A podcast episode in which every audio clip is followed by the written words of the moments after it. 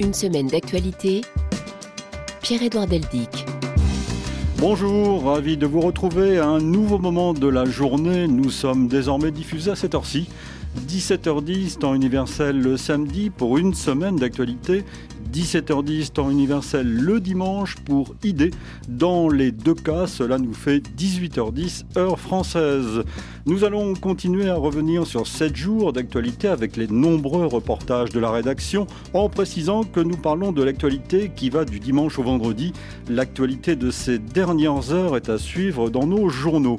Nous sommes cette semaine en compagnie de Sylvie Kaufmann, journaliste au quotidien Le Monde, éditorialiste, auteur d'un essai qui s'intitule Les aveuglés, comment Berlin et Paris ont laissé la voie libre à la Russie, et de Yann Mins, spécialiste des questions internationales au magazine Alternatives économiques.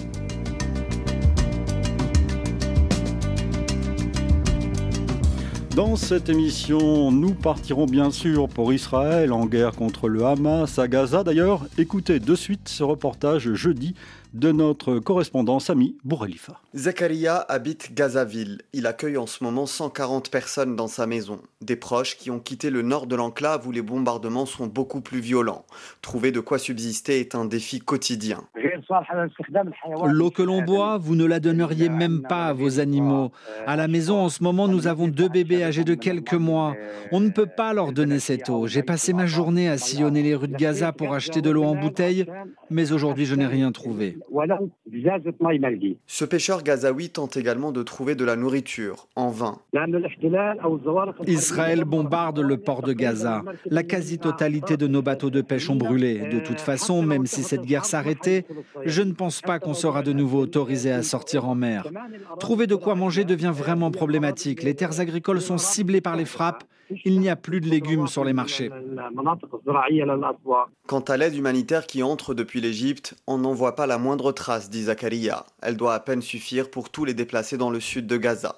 Gaza-ville désormais encerclée par l'armée israélienne. La situation du moment est à suivre dans nos journaux. Cette guerre d'Israël contre le Hamas a éclipsé le conflit en Ukraine, conflit qui se poursuit. Pourtant, la Russie continue ses frappes régulières de drones et de missiles sur l'ensemble du pays et ses offensives le long de la ligne de front le commandant en chef de l'armée ukrainienne s'est exprimé cette semaine sur cette contre-offensive. C'est une première à Kiev, Emmanuel Chaz. On attendait son bilan de la contre-offensive ukrainienne lancée début juin. C'est chose faite et le général Zaloujny n'a pas mâché ses mots. Lors d'une interview pour le magazine The Economist, le commandant en chef de l'armée ukrainienne reconnaît que les deux armées, russes et ukrainiennes, s'acheminent vers une impasse.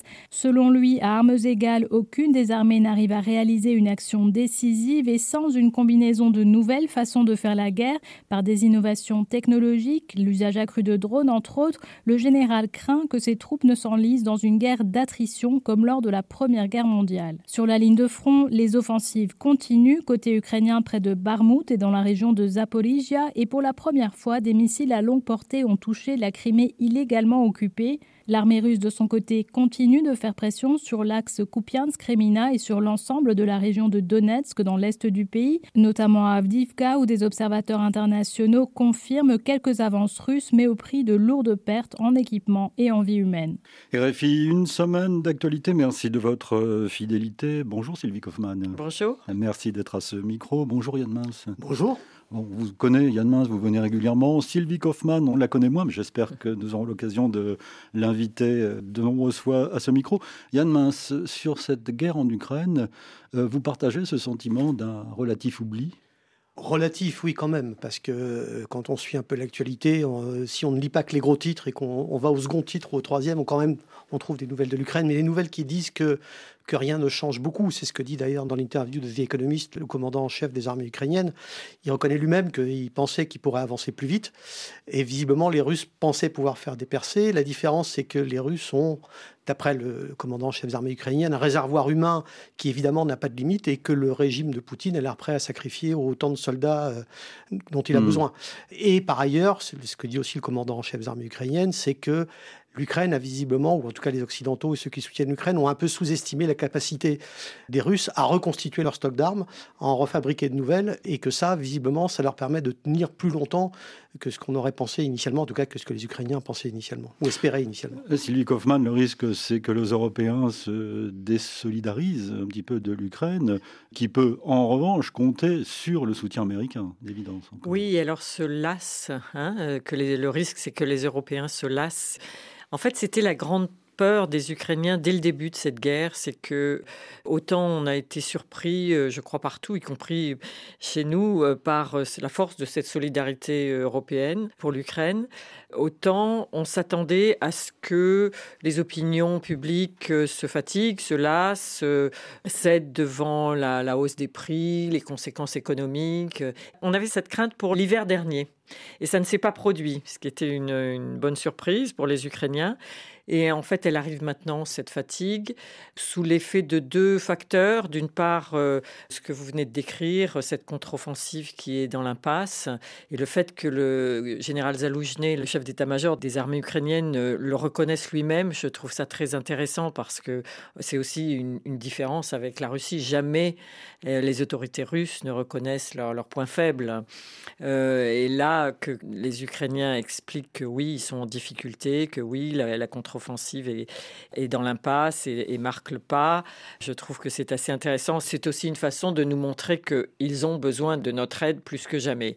Et le deuxième facteur, c'est ce que vous avez évoqué aussi, c'est ce conflit, cette nouvelle guerre au Proche-Orient qui, euh, oui, une horreur chasse l'autre. Hein. On a ces images absolument terribles de ce qui s'est passé euh, en Israël et à Gaza. Et du coup, on a beaucoup moins d'intérêt pour ce qui se passe en Ukraine parce que voilà, l'opinion publique, c'est comme ça. Et les médias, c'est un peu comme ça aussi. Donc ça, ça alimente la crainte des Ukrainiens. C'est que, oui, c'est qu'on les oublie et que on se dise finalement on peut pas aider tout le monde et mmh. euh, donc euh, je pense qu'on a vu cette inquiétude au, dernier Conseil européen à Bruxelles d'ailleurs la semaine dernière hein. les, les dirigeants des 27 ont passé beaucoup plus de temps à parler d'Israël et de Gaza que de l'Ukraine. Alors votre livre Sylvie Kaufmann, Les aveuglés, comment Berlin et Paris ont laissé la voie libre à la Russie, est une enquête euh, diplomatique, si j'ose dire. Hein. Vraiment, vous nous emmenez dans les différents sommets de l'Union européenne, de l'OTAN et d'autres sommets depuis 20 ans, en fait. Et vous écrivez à un moment dans votre livre, à l'orée des années 20 du 21e siècle, ceci. Au moment où s'ouvre la deuxième décennie du XXIe siècle, les quatre plus grands pays de l'Ouest européen sont tombés dans les filets de Vladimir Poutine, chacun à sa manière, attiré par un appât différent. Pour l'Allemagne, c'est le gaz et l'énergie bon marché. Pour la Grande-Bretagne, c'est l'argent des oligarques. Pour l'Italie, ce sont les affaires. Et pour la France, c'est le rêve permanent de construire une architecture de sécurité pour l'Europe qui, dans l'esprit de Paris, ne peut se concevoir sans la Russie. On voit le résultat. Oui, alors ce que j'ai voulu faire avec ce livre, c'était... Euh, un livre remarquable, il faut le dire, de ah, précision et de... Merci. C'est mon premier livre, j'en avais jamais fait d'autres avant, puisque je suis journaliste d'abord, et, pas historienne malheureusement, et ça c'est, c'est presque un travail d'historien. Mais bon, les journalistes font aussi de l'histoire immédiate d'une certaine manière. Mais j'ai voulu essayer de comprendre moi-même, parce qu'au départ, j'étais un peu euh, mystifiée par ce cheminement de nos dirigeants, de nos gouvernements avec la Russie de Poutine. Hein. je, démarre vraiment avec l'arrivée de Poutine euh, au pouvoir en 2000. Et donc, du coup, j'ai n'ai pas pris les 23 ans parce que c'est très long et que, à nouveau, je ne suis pas historienne et les archives ne sont pas ouvertes Mais vous avez pris des, des, étapes Mais donc, j'ai pris, voilà, j'ai identifié des épisodes vraiment cruciaux où je pense que les, des tournants ou des décisions majeures ont été prises, comme par exemple le sommet de l'OTAN à Bucarest en, en 2008 où on a où on a refusé d'admettre euh, d'ouvrir la voie à, l'Ukraine et, à la Géorgie, euh, ou la guerre en Géorgie aussi en 2008. Voilà, j'ai pris quelques épisodes comme ça et je suis allée voir les, les protagonistes dans la mesure du possible, les gens qui étaient là, soit qui étaient témoins, soit qui étaient des acteurs, qui avaient pris les décisions. Et je leur ai demandé de m'expliquer d'abord comment ça s'était passé, puisque tout n'était pas encore euh, décrit, et puis avec le, le recul de réfléchir à est-ce que c'était les bonnes décisions Est-ce qu'on aurait pu faire autrement Est-ce qu'il y avait eu des débats Est-ce qu'on avait débattu des alternatives Et, j'ai été assez étonnée de voir que dans nos systèmes démocratiques, très souvent, on oublie de débattre ou de ça c'est très clair en Allemagne par exemple c'est cette idée de euh, d'opter complètement pour le gaz russe pas cher et de se mettre dans les mains euh, vraiment de l'énergie euh, russe a toujours été totalement consensuel. il y avait très très peu d'opinions alternatives, on n'imaginait pas de plan B. Et en France, c'était aussi relativement consensuel, notre politique vis-à-vis de la Russie, qui était que ça devait être un partenaire pour construire cette future architecture de sécurité européenne qui n'a toujours pas vu le jour, évidemment. Parce que, du coup, ce qu'on ne voyait pas, c'est que Poutine, lui, suivait son chemin qui lui était très clair et très continu.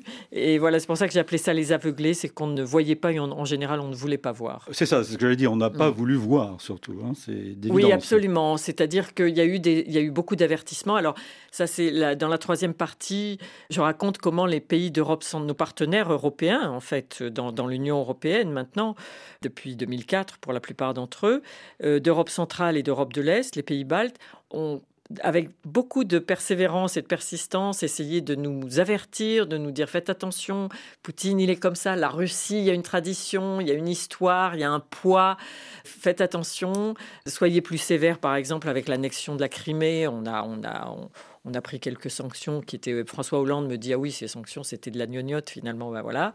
Et ces avertissements en fait on les a ignorés. Alors là on n'était pas seulement aveugle, on était sourds. Et, euh, voilà. Et mm. pourtant euh, Sylvie Kaufmann, l'attitude de Poutine a évolué. Vous le montrez très bien, ne serait-ce que dans deux années euh, cruciales, l'arrivée au pouvoir de Poutine, donc en 2001, un an après, dans un discours du Bundestag où il est tout miel, si j'ose dire, en parlant de Poutine, et six ans plus tard, un discours à Munich qui a marqué les esprits, où là, il est totalement différent. Oui, c'est alors le, discours euh, au Bundestag en 2001, il le fait en allemand et c'est extraordinaire. On peut voir ces deux discours sur YouTube hein. et de voir la gestuelle de Poutine en 2001 et en 2007, c'est un personnage totalement différent. Donc en 2001, il arrive, il, est, il a un comportement assez humble, il est un peu gauche dans la manière dont il monte à la tribune, euh, il est sympathique, et, euh, il est jeune, il est... Et puis, il, commence en, russe et puis tout d'un coup il dit je vais maintenant m'exprimer dans la langue de Goethe et de Kant et de je sais plus qui. enfin voilà, et il parle parfaitement l'allemand parce qu'il a vécu cinq ans à Dresde comme officier du KGB à l'époque de la RDA. Il connaît très bien l'Allemagne et donc il se met à parler en allemand dans un allemand euh, très bon. Et puis, il tend la main, en fait, à l'Occident. Il dit, nous devons travailler ensemble, nous devons coopérer. Et là, on voit les membres du Bundestag qui sont totalement conquis, c'est vraiment l'extase, ils sont heureux parce que c'est exactement le discours qu'ils ont envie d'entendre. Et en 2007, donc euh, vous l'avez dit, euh, c'est euh, la démarche totalement inverse et là on le voit, il a l'air d'un boxeur, il est beaucoup plus agressif, y compris dans sa gestuelle, et il dénonce l'agressivité de l'Amérique, le monopole occidental, l'hégémonie, etc. et on voit l'assistance, Angela Merkel est au premier rang et tout le monde est là, interdit. Et là, les gens m'ont raconté, ceux qui étaient là, ils m'ont dit, mais on était choqués, on était en état de choc, euh, on s'est dit, mais qu'est-ce que c'est que ça? Mais malgré ça, une fois qu'il il quitte la scène, et le lendemain, tout le monde me dit, business as usual, on repart dans nos... Euh, on n'entend absolument pas l'avertissement. Ce qui peut paraître insensé, véritablement. Oui, euh, ça ne correspond pas à nos intérêts. On a envie de continuer, en fait. On est déjà euh, engagé dans cette. Alors, l'Allemagne est déjà engagée dans, cette, euh, dans Nord Stream 1, dans ce mm. gazoduc et dans ce, cette dépendance au gaz russe. Et nous, la, Grande-Bretagne, comme je l'ai dit, a ouvert bien grand la, finance, la City à, la finance. voilà, et on appelle ça la lessiveuse londonienne à l'époque. Et puis, nous, on est, oui, dans, on a aussi des intérêts commerciaux, bien sûr, en Russie mais on est engagé dans notre grand rêve euh, russophile. Yann Mince. Oui, sur l'Allemagne, il y a une question que je me suis posée, c'est euh, est-ce qu'il n'y a pas une poursuite de politique euh, dans, dans, la tête des Allemands? C'est cette idée qui, qui, date alors du coup de l'Union soviétique, qu'on pouvait dialoguer avec l'Est, à l'époque c'était l'URSS, mais qu'on pouvait continuer comme ça. Et la deuxième chose, c'est que chez les Allemands, il y a eu longtemps cette conviction que le commerce engendre la paix, que le doux commerce empêche les guerres. Et j'ai le sentiment que les Allemands n'en sont revenus que en février 2022, euh, et encore peut-être pas tous, notamment au SPD, où il continue à y avoir, je trouve, une ambiguïté peut-être plus que dans d'autres partis allemands vis-à-vis de, la, vis-à-vis de la Russie. Vous avez tout à fait raison, c'est le poids de l'os politique. L'os politique, c'était Willy Brandt, hein, c'était la politique de Willy Brandt euh, de dialogue avec, euh, avec l'Est, surtout pour que Berlin-Ouest, les Allemands de Berlin-Ouest puissent dialoguer avec quelquefois même leurs femmes, les membres de leur famille qui étaient derrière le rideau de fer à Berlin-Est. Et c'était une réussite à l'époque, cette politique de l'Est, Ostpolitik. Et donc, c'est un totem du SPD, du Parti social-démocrate allemand, qui fait que euh, même le SPD actuel a beaucoup de mal à y renoncer et à, voir euh, vraiment le, euh, la Russie comme un adversaire. Et puis, votre deuxième remarque, c'était sur le, doux commerce. Sur le doux commerce, voilà, c'est le changement, la, politique du changement par le commerce. Et vous avez raison, ils, ils n'en sont revenus qu'avec la guerre en Ukraine, en réalité.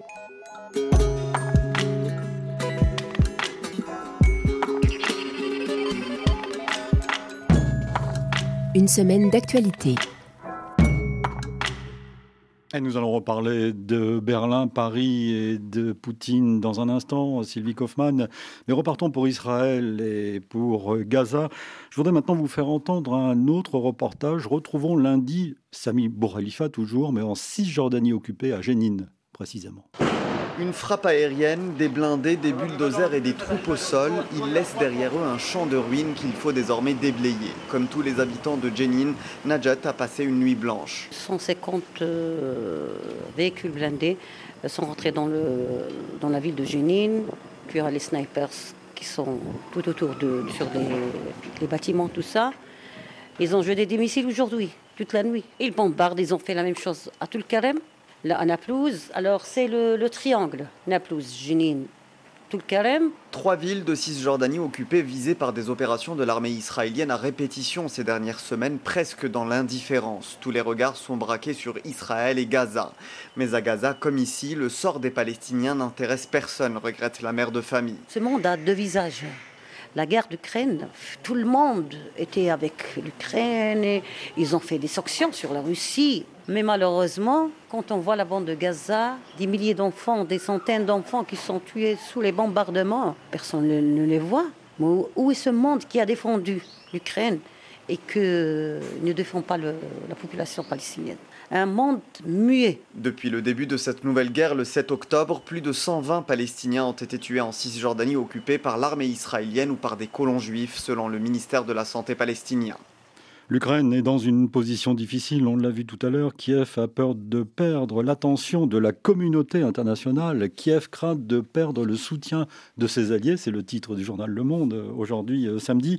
Sans compter que le soutien à Israël du président ukrainien Volodymyr Zelensky pourrait lui faire perdre de précieux soutiens Julien Chavannes. C'est en Afrique et au Moyen-Orient que Kiev tentait ces derniers mois d'élargir la liste de ses alliés. En août dernier, le chef de la diplomatie ukrainienne citait le Libéria, le Kenya, la Côte d'Ivoire ou encore la Guinée équatoriale comme de futurs partenaires. Volodymyr Zelensky lui avait mené une véritable opération séduction auprès de la Ligue arabe en mai, un soutien en échange de céréales. La Turquie, l'Arabie saoudite et le Qatar de leur côté ont déjà fourni une aide cruciale à l'Ukraine, mais tout cela pourrait être balayé par le conflit en cours entre le Hamas et Israël. La position pro-israélienne de Volodymyr Zelensky, son silence sur les morts civiles dans les frappes israéliennes, a froissé ses partenaires arabes et africains tournés vers les Palestiniens. En réalité, Kiev fait preuve de pragmatisme. Ses principaux amis face à la Russie sont à l'ouest. Il faut donc suivre la partition de Washington, Paris ou Londres, surtout dans une période où le soutien à l'Ukraine est de moins en moins évident. Rester visible est aussi une question de survie pour Kiev, jusqu'à proposer un sommet mondial pour la paix, tout faire pour ne pas être oublié. RFI, suite d'une semaine d'actualité en compagnie de nos deux invités, Sylvie Kaufmann et Yann Mince. Yann Mince, quel est votre regard sur ce conflit? Conflit à Gaza, bien évidemment, mais conflit, on l'a bien compris aussi, en Cisjordanie. Oui, bien entendu, en Cisjordanie. En Cisjordanie, où il se passe depuis des mois, bien avant l'attaque, euh, les atrocités du Hamas 7 octobre, où il y a eu des affrontements réguliers, parce qu'il y a des petits groupes, notamment Jenin, Naplouse, dont parlait la, personne interviewée, euh, qui sont des groupes qui ne sont pas du tout sous le contrôle de l'autorité palestinienne, euh, des jeunes groupes, qui déjà s'agitaient contre l'armée israélienne, et qui, globalement, agissent sur fond de quelque chose qui me paraît être l'un des principaux problèmes euh, que Israël pose pour la résolution du conflit, qui est la colonisation permanente. Entre le processus d'Oslo en 93 et aujourd'hui, le nombre de colons en Cisjordanie a quadruplé. C'est la preuve clair qu'Israël veut ne pas rendre possible un État palestinien sur le terrain, en tout cas pas un État palestinien contigu.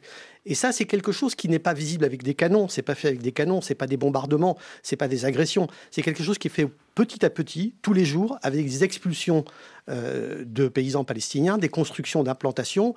Et donc ça, c'est quelque chose qu'on ne peut pas montrer à la caméra en disant, voyez, c'est abominable, c'est atroce ce qu'ils font. Ça n'est pas très médiatisable, hmm. difficilement médiatisable, contrairement à une offensive.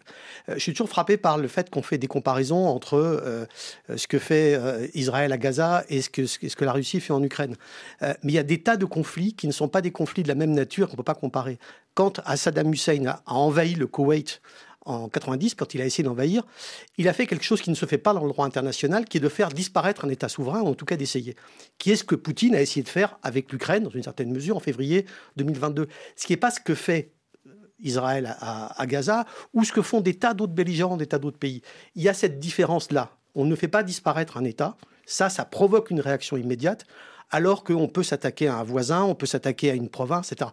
Et ça, c'est très difficile à admettre pour les gens qui sont victimes. Parce que quand vous prenez une victime, une bombe sur la tête, que vous soyez victime d'un État qui veut en avaler un autre, ou simplement euh, qui veut vous frapper, ou qui veut euh, simplement vous, punir, ça ne fait pas de différence. Les bombes sont les mêmes, mais juridiquement, c'est différent et c'est très compliqué à comprendre pour les victimes. Alors, ce qui est inquiétant, Sylvie Kaufmann, vous qui suivez la vie diplomatique de très près, c'est qu'il n'y a précisément pas d'issue diplomatique aujourd'hui on est vraiment dans une situation où la guerre prévaut sans qu'il y ait en Israël, entre Israël et Gaza, oui, de, de plans de, sortie, même d'esquisses de plans de sortie. Non, non, pour l'instant, il n'y en a absolument pas, et je crois que pour l'instant, on n'ose même pas parler de paix. Enfin, euh, vous voyez, les Européens, la semaine dernière, ont, on, se sont prononcés pour une conférence internationale pour la paix, mais la presse israélienne n'en a même pas parlé de cette, de cette formulation. Euh, toutes ces propositions, qui sont en plus en général assez vagues, euh, sont inaudibles pour l'instant, mais il faudra y venir.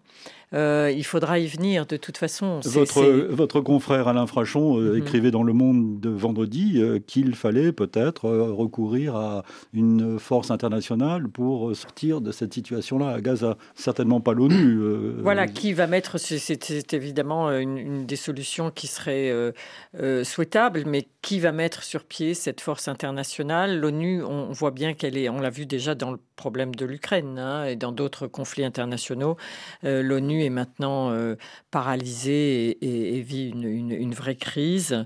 Et sur le conflit entre Israël et Gaza, c'est la même chose. On voit qu'elle est totalement impuissante. Donc on pense plutôt à des, à des puissances moyennes euh, qui, d'ailleurs, par exemple, la Turquie a déjà fait ses offres. Erdogan, euh, le président turc, a fait des, des offres de médiation. Avec un retournement spectaculaire il y a quelques jours. Hein. Après, toutes ces offres de médiation sont en général assez intéressées dans un sens ou dans l'autre. Donc, euh, euh, après, il y a les, certaines puissances du Golfe qui étaient euh, impliquées mmh. dans ces accords d'Abraham et ce rapprochement, cette normalisation avec l'État d'Israël, maintenant, évidemment, voilà, le, Qatar, mmh. l'Arabie Saoudite, Bahreïn, mais qui en même temps ont totalement ignoré et mis de côté la question palestinienne. c'est vrai que les Occidentaux l'avaient beaucoup sous-estimé et, et pensé, espéré une autre forme d'aveuglement d'ailleurs, qu'elle euh, elle était résolue et qu'on n'en parlerait plus, mais euh, toutes ces puissances arabes ne s'en sont pas plus souciées euh, que nous, il faut, le, dire. Donc voilà, qui peut servir soit d'intermédiaire, soit mettre sur pied cette force internationale? Pour l'instant, je, je vais hum, utiliser un cliché, mais on est dans le brouillard de la guerre et c'est très difficile à dire. Vous partagez cette opinion euh, Oui, de fait, personne. personne vous avez vu bondir quand euh, j'ai parlé de, évoquant le, papier de Alain Frachon et la, présence internationale. Aucun pays n'a envie de prendre en charge Gaza. Aucun pays n'a envie de faire la police à Gaza. Aucun pays n'a envie de remplacer le Hamas à la tête de Gaza, puisque c'est le Hamas qui était à la tête de Gaza de fait. Donc je pense que personne n'a envie de faire ça. Et c'est bien le problème des Israéliens. Les Israéliens disent aujourd'hui nous voulons demain couper tout lien avec Gaza. C'est très bien, mais Gaza va rester là où est Gaza. Donc pour recouper tout lien avec Gaza, il faudrait vider la population de Gaza. Et ça, ça me paraît difficile. Il y a 2 millions de personnes qui vivent à Gaza et le pays le plus proche, l'Égypte, a dit qu'il n'est pas question qu'il accueille tous ces gens. Donc, ça serait inacceptable sur le plan humanitaire. Ça, en plus. ça serait inacceptable sur le plan humanitaire. Maintenant, si demain il y a 2 millions de personnes massées devant le poste de Rafah, est-ce que les Égyptiens diront non, on ne vous laisse pas passer? Il va y avoir un vrai problème. D'ailleurs, il faut, il faut rappeler que des, plusieurs centaines de personnes, ont, des binationaux, ont pu franchir le. bien sûr, mais là, on parle, de, on parle de 2 millions, 2 millions 300 000 personnes, les habitants de, Gaza. Et pour l'instant, aucun Gazaoui, hmm. sauf avoir la double nationalité peut-être, n'a pu, pu sortir. Donc, effectivement, il n'y a pas d'issue à cette guerre que. Parce que pendant longtemps, euh, le gouvernement israélien, celui de Netanyahou, s'est contenté du fait que euh, le Hamas contrôlait Gaza. De temps en temps, on envoyait une opération militaire quand le, Hamas devenait trop euh, interventionniste avec ses roquettes. Et c'est ce que les militaires euh, israéliens appellent tondre la pelouse. Donc ils tondaient la pelouse régulièrement. Là, ils sont en train d'essayer d'arracher la pelouse, mais les, les, graines vont rester, je suis désolé de le dire. Et peut-être même avec plus de vigueur parce que les Gazaouis sont en train de vivre quelque chose d'insupportable qui, je le crains, risque de les pousser encore un peu plus dans les bras du Hamas. Alors pour le développement de ces dernières heures, rendez-vous dans nos journaux, notamment euh, en ce qui concerne la position du, Hezbollah, dont le chef a, parlé euh, hier, on, l'évoque dans ces journaux précisément. Mais moi je voudrais revenir à l'origine de cette guerre. Euh, un mois, jour pour jour, après l'attaque meurtrière du Hamas, les Israéliens sont toujours sous le choc. Hein, depuis le 7 octobre, la barrière de sécurité qui sépare la bande de Gaza du territoire de l'État hébreu était présentée comme infranchissable. Un mur de fer et d'acier qui s'étend sur terre, sous terre et dans la mer, une barrière de haute technologie bardée de caméras et de capteurs et qui pourtant a été éventrée sans difficulté et à plusieurs endroits. Dans les kibbutz voisins de Gaza, les groupes d'autodéfense israéliens chargés de la protection de la région tentent toujours de comprendre comment un tel drame a pu se produire. Sami Bourrelifa. La lourde porte blindée s'ouvre sur un escalier qui descend dans le bunker. Un QG sous terre, c'est le centre opérationnel du kibbutz Saad, situé à une poignée de kilomètres de Gaza. Le 7 octobre, c'est Chagiv Rakmon et ses hommes qui ont repoussé l'assaut du Hamas contre leur kibbutz. Tout le monde faisait confiance à la barrière de sécurité, nous les premiers. Dans nos pires cauchemars, on n'aurait jamais pu imaginer qu'un plan aussi meurtrier pouvait être mis à exécution.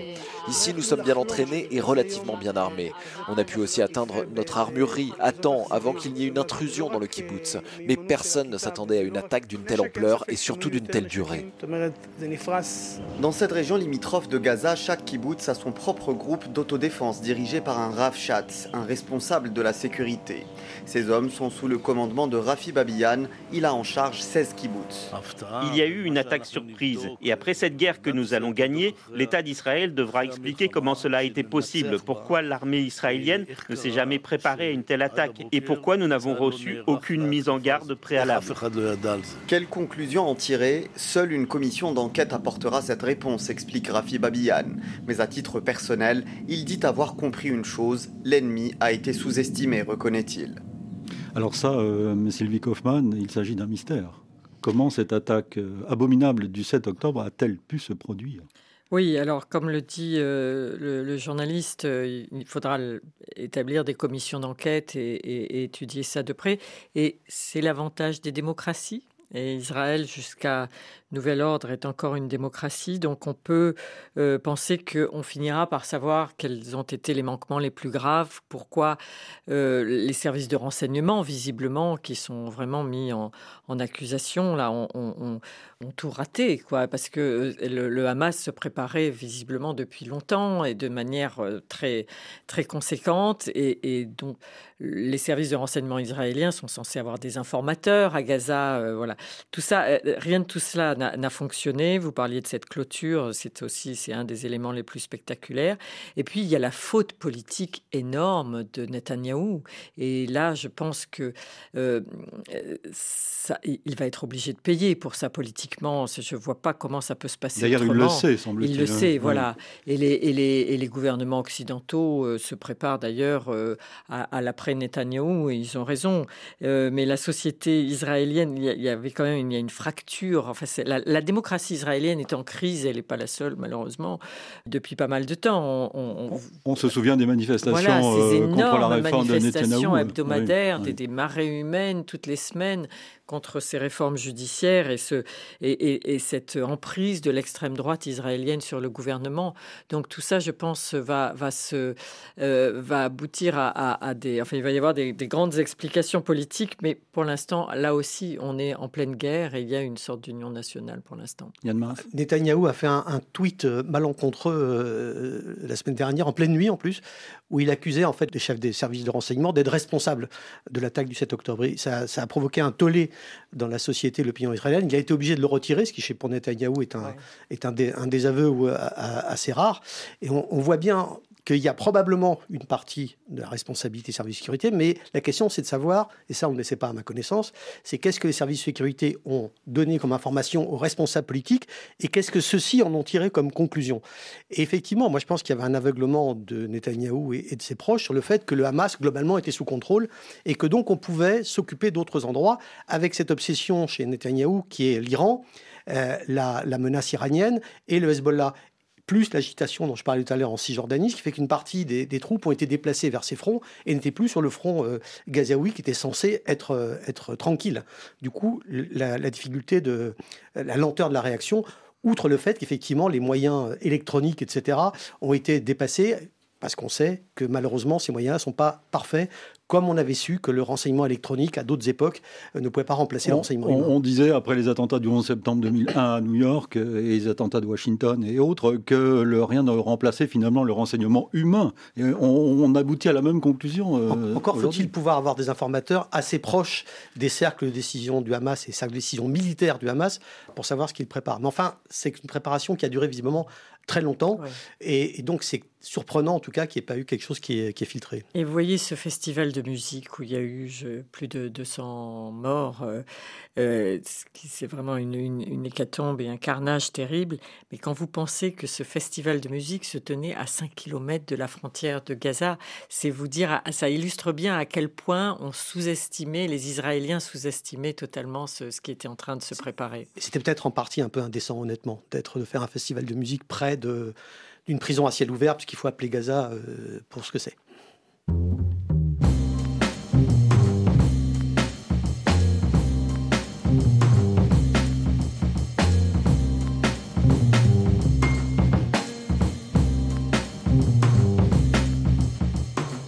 Sept jours en France.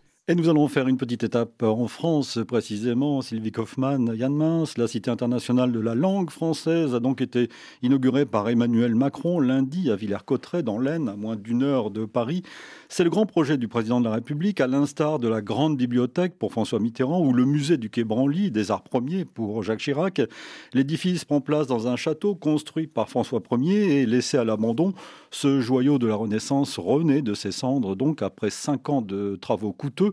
Dans les propos d'Emmanuel Macron lors de cette inauguration, quelques phrases ont été remarquées alors que le nouveau dictionnaire de l'Académie va être publié. Dans quelques mois, quand la nouvelle édition de l'Académie française sortira, ce sera un moment solennel et important, car c'est un moment de reconnaissance dans notre langue de mots qui sont là, et c'est la continuation de la forge de notre nation. Et c'est pour cela aussi qu'il faut permettre à cette langue de vivre, de s'inspirer des autres, de voler des mots, y compris à l'autre bout du monde, de continuer à inventer, mais d'en garder aussi les fondements, les socles de sa grammaire, la force de sa syntaxe, et de ne pas céder aux airs du temps. Dans cette langue, le masculin fait le neutre. On n'a pas besoin d'y rajouter des points au milieu des mots ou des tirets ou des choses pour la rendre visible. Petite phrase qui a fait du bruit. Je vais vous demander un petit commentaire dans un instant à tous les deux. Notez aussi, c'est un rappel qu'il y a eu une violente tempête dans l'ouest, au nord-ouest de la France, la tempête Kiaran, accompagnée de rafales de près de 200 km/h en Bretagne et dans le nord-ouest de la France. Les vents ont entraîné de nombreuses coupures d'électricité et des arbres couchés dans plusieurs départements. Plusieurs records absolus de vent ont été battus dans le Finistère, 155 km/h à Brest, par exemple. La tempête a touché ensuite l'Europe entière. Euh, il faut le, préciser. Alors, dans le contexte de la guerre entre Israël et le Hamas, il faut aussi noter en France des tags antisémites et qui ont été découverts à Paris, dans d'autres villes de France, depuis le 7 octobre, début de la guerre entre Israël et le Hamas. On le sait, 857 actes antisémites au moins ont été recensés en France et 425 personnes au moins ont été interpellées. C'est ce qu'indique le ministère de l'Intérieur. Alors, sur cette euh, langue inclusive, euh, Honneur à vous, Sylvie Alors, Quelle est euh, votre opinion de journaliste de la presse écrite? En écoutant Emmanuel Macron, je me souvenais qu'il est marié à une professeure de lettres. Et euh, c'est peut-être pas tout à fait étranger à cet attachement très lyrique qu'il qu'il professe pour, euh, pour notre langue. Moi, j'ai deux sentiments sur cette, euh, sur cette controverse. Euh, euh, d'une part, je, suis vraiment pour le multilinguisme. Je trouve ça très bien que tout le monde parle anglais. Ça me dérange pas du tout. Je trouve ça très utile. C'est une sorte de lingua franca maintenant.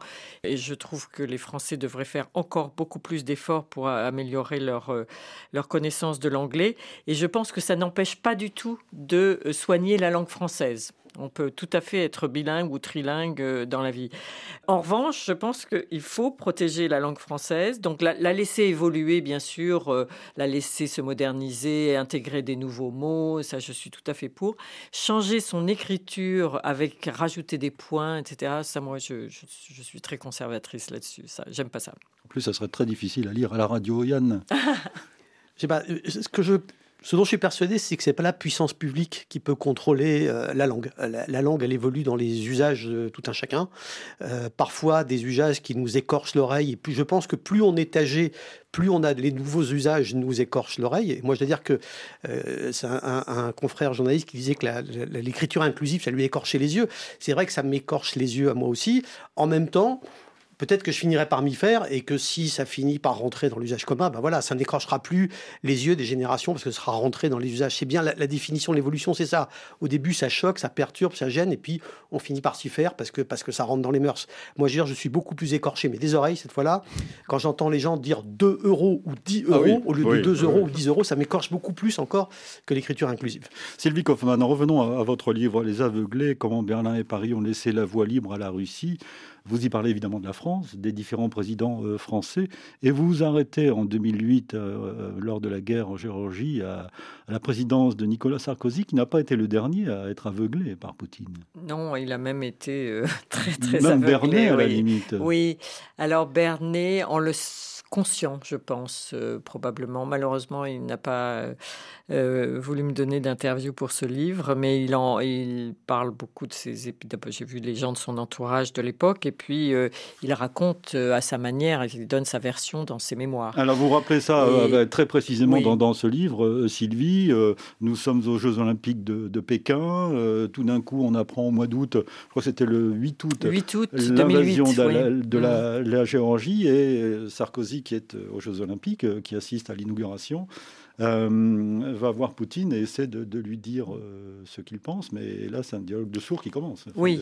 Ah, il se trouve que j'étais moi-même à Pékin ce jour-là parce qu'on avait une grosse opération euh, du monde pour, pour, autour des Jeux Olympiques. Donc le 8 août 2008, il y avait la, la cérémonie d'ouverture à 20h08 parce que vous savez que le chiffre 8 en Chine porte bonheur. Donc les Chinois avaient tout organisé pour que ça se passe 8 août 2008 à, 20h, à 8h08.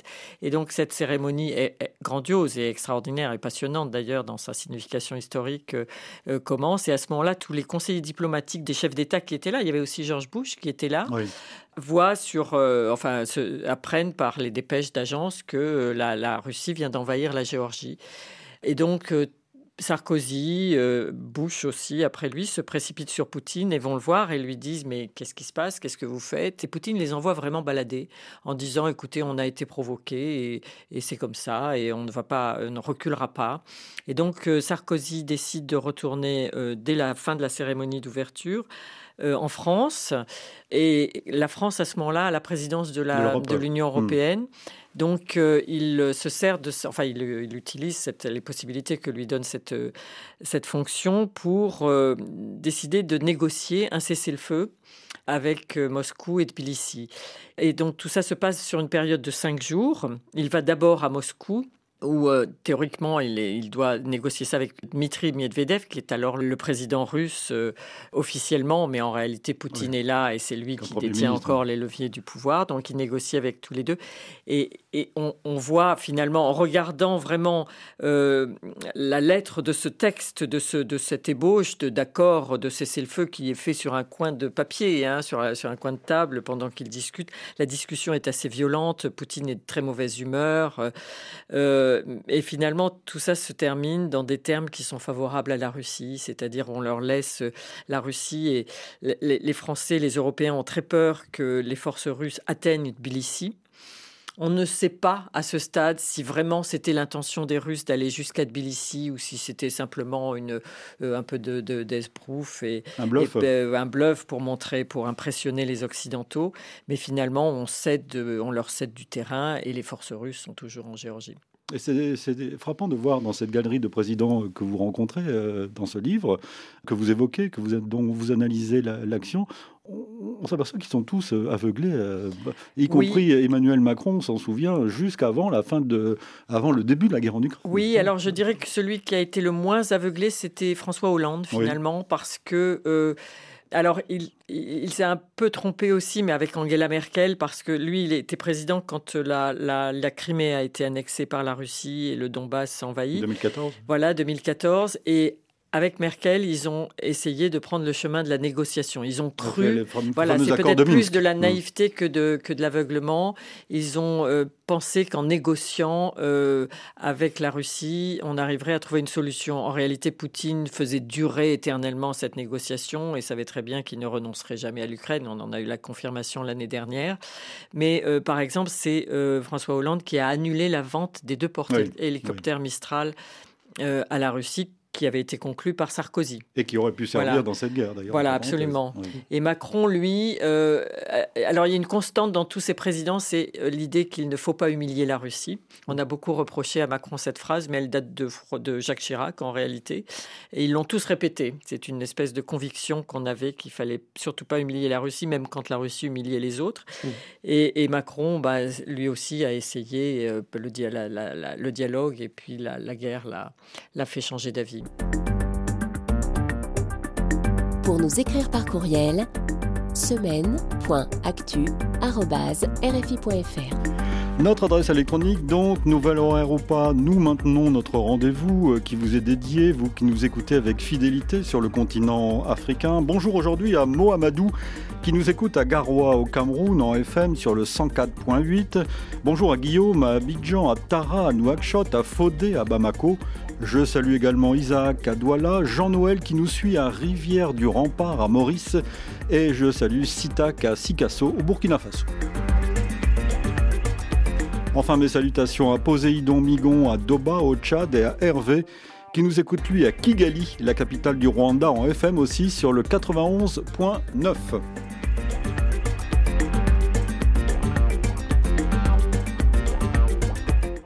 7 jours en Afrique. Et nous allons partir, Sylvie Kaufmann, euh, Yann Mince, pour l'Afrique, euh, brièvement, avec la visite du roi Charles III d'Angleterre, la reine Camilla, qui était euh, donc en visite cette semaine au Kenya pour une visite de 4 jours.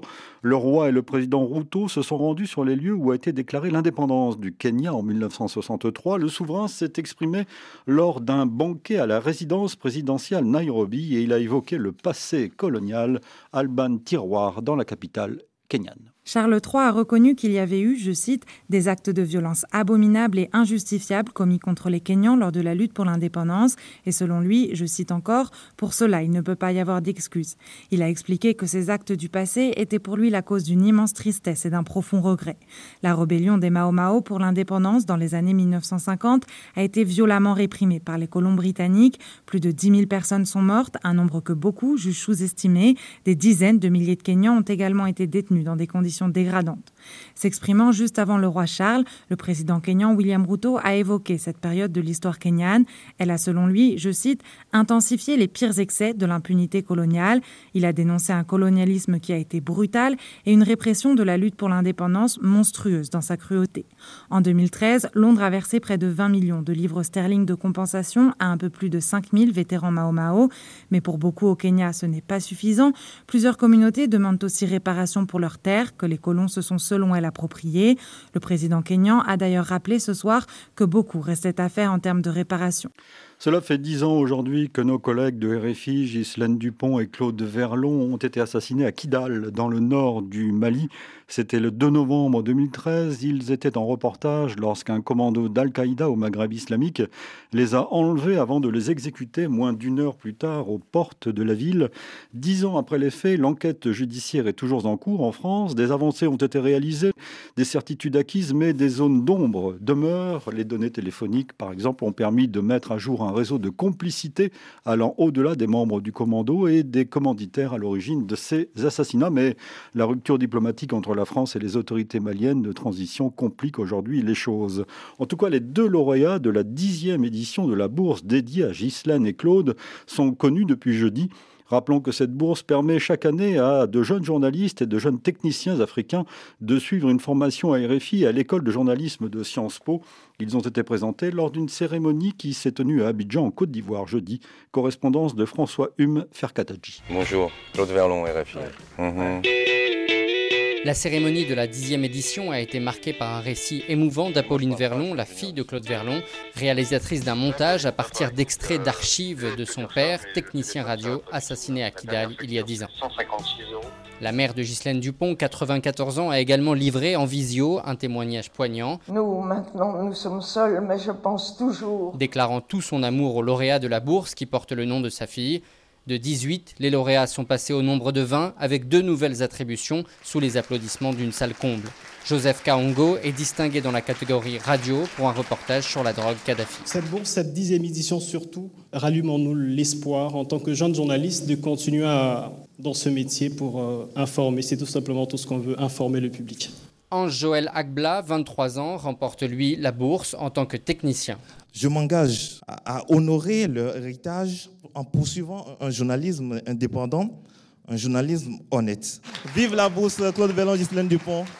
Tous deux ont dédié ce prix à Ghislaine Dupont et Claude Verlon. François Mferkatadji, Abidjan, RFI. moi je parle pas, je suis ingénieur du son. Apolline Verlon pour Claude Verlon, Abidjan, RFI. Suite et fin d'une semaine d'actualité, nous allons terminer avec cet aveuglement, euh, Sylvie Kaufmann, de l'Occident finalement face à Poutine. Est-ce que au fond, au fond, Sylvie, euh, Yann, les choses vont véritablement changer? Est-ce que les yeux vont se dessiller? Alors elles ont changé quand même. La guerre en Ukraine et l'invasion de, de l'Ukraine par la Russie a, ouvert les yeux quand même. Durablement de, nos dirigeants. Alors durablement, c'est la bonne question. Euh, est-ce que c'est une, euh, une lucidité passagère ou est-ce qu'elle s'installe? Je pense, à mon avis, personnellement, je pense que c'est plus difficile pour l'Allemagne que pour nous. Parce que le poids de l'histoire pour les Allemands est plus lourd que pour nous, leur relation est plus complexe. Et puis, euh, on va voir aussi dans leur relation avec la Chine. Est-ce qu'ils vont tirer la leçon de leur dépendance euh, euh, au gaz russe euh, dans leur relation avec la Chine? Moi, je suis un peu sceptique sur l'évolution en France parce qu'il y a dans la classe politique française cette idée que la Russie, c'est un grand pays européen qui est là pour rester puisqu'il est à l'autre bout du continent, qu'il faut en tenir compte. Et puis, chez une partie de la classe politique, c'est aussi une alliance ou une relation d'équilibre avec les États-Unis, avec lesquels la France a toujours quels que soient les bords politiques, une relation un peu compliquée. La France soit un peu humiliée d'être placée sous, euh, sous le, comment dire, la domination euh, ou la suprématie, notamment au sein de l'OTAN, euh, des États-Unis. Du coup, la Russie, c'est une façon de rééquilibrer ces relations. du coup, je suis un peu sceptique sur le fait que ça sera très durable. Mais espérons, espérons au moins, tant que Poutine sera au pouvoir, que ce sera, que ce sera durable. Ce qui se passera après Poutine, là, je ne me prononce pas. Ça sera en quelque sorte la suite, le deuxième livre de Sylvie Kaufmann sur cette, sur cette période. En tout cas, je vous recommande euh, vous qui nous écoutez, le livre précis, passionnant de Sylvie Kaufmann qui s'intitule Les aveuglés, comment Berlin et Paris ont laissé la voie libre euh, à la Russie. On voit le conflit euh, en Ukraine d'un autre œil. Ce livre publié chez Stock. Merci Yann Mince. Merci. On vous retrouve prochainement à ce micro. Euh, je signale que vous avez interrogé Jean-Paul Chagnolo, spécialiste de la région, du Moyen-Orient, je veux dire, euh, dans les pages d'alternatives économiques, dans une interview euh, passionnante également. Et à bientôt. À bientôt. Une semaine d'actualité réalisée par Steven Esli. Nous vous donnons rendez-vous demain à la même heure, 17h10 temps universel, 18h10 à Paris, pour le magazine ID cette fois, et nous y parlerons en quelque sorte de notre philosophe national, Descartes, avec notre invité, un des grands spécialistes du philosophe, Denis Moreau. Bon week-end, bonne semaine, dans un instant, nouveau journal sur RFI.